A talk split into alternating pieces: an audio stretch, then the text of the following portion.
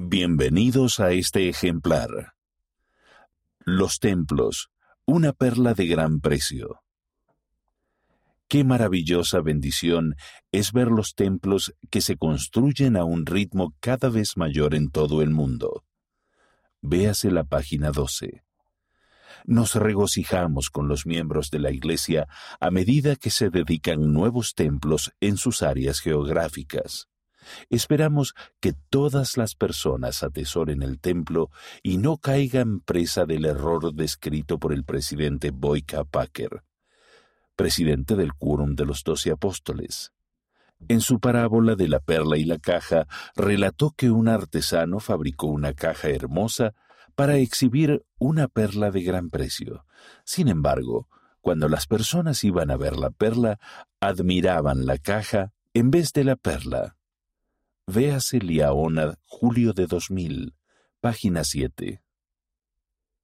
Por supuesto, la perla de gran precio que se halla dentro del templo incluye las ordenanzas, los convenios y las bendiciones prometidas que sólo podemos recibir en él. Como enseña el elder David A. Del Quórum de los Doce Apóstoles en este ejemplar. Todo lo que se aprende y todo lo que se hace en los templos de los últimos días hace hincapié en el gran plan de felicidad del Padre Celestial, la divinidad de Jesucristo y su función como nuestro Salvador, los convenios que se reciben y las ordenanzas que se efectúan en los templos son esenciales para la santificación de nuestro corazón y para la exaltación final de los hijos y las hijas de Dios. Página 6 cuando lea el artículo del Elder Bednar y los testimonios de los miembros que lo siguen, página 8, lo invitamos a recordar los convenios que hizo en el templo.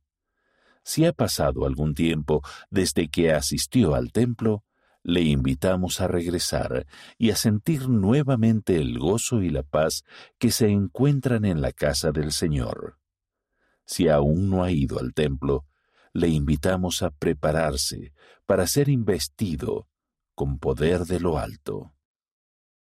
Elder Kevin R. Duncan, de los 70, director ejecutivo del Departamento de Templos.